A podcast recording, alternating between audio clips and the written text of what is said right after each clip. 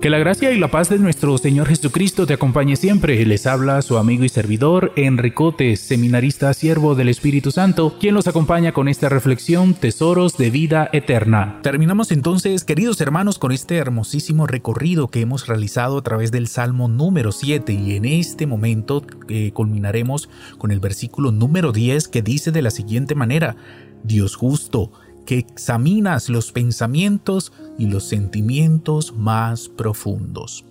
Hoy el Señor quiere que hablemos acerca de cómo tomar buenas decisiones y te voy a dar tres consejos sencillísimos para que los puedas aplicar a tu vida porque definitivamente muchas cosas que nos suceden suceden porque tomamos malas decisiones, porque nos equivocamos al momento de decidir sobre alguna cuestión en particular.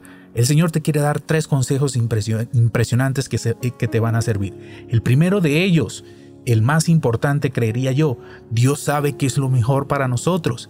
Así que pregúntale con confianza en la oración, ante el Santísimo a través de la palabra. Acércate a Dios cuando tengas que tomar una decisión importante en tu vida para que Él te ilumine, para que Él te muestre lo que verdaderamente es bueno para ti.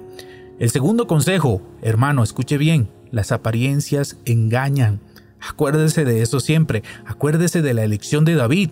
A David lo eligieron por lo que tenía en el corazón, no por lo que aparentaba, porque Dios se fija en eso, lo que hay en el corazón, su buena intención. Lo mismo para nosotros, mi hermano, no todo lo que brilla es oro.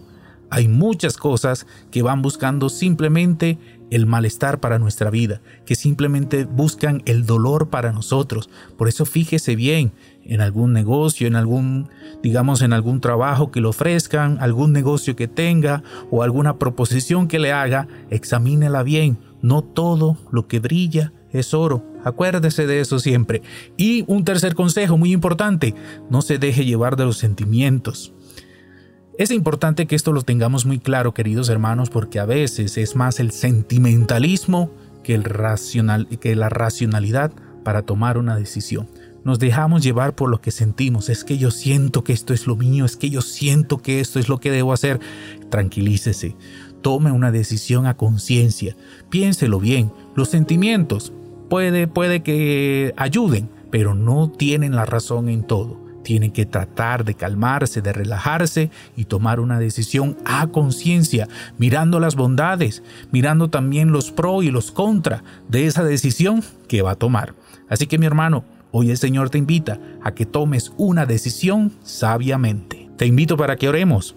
Amadísimo Señor, ante todo lo que se me propone, ante todo lo que se me aparece, te pido que me ayudes, con la gracia de tu Espíritu Santo, a tomar una buena decisión no permita, Señor, que me equivoque. Y si llegara a equivocarme, ayúdame, Señor, a sacarle el mejor partido para aprender y no repetir ese error. Que tu gracia, que tu bendición, Señor, esté siempre de nuestro lado, en el nombre del Padre, del Hijo y del Espíritu Santo. Amén. Que el Señor te bendiga grandemente en este día y vamos para adelante en el nombre de su amor.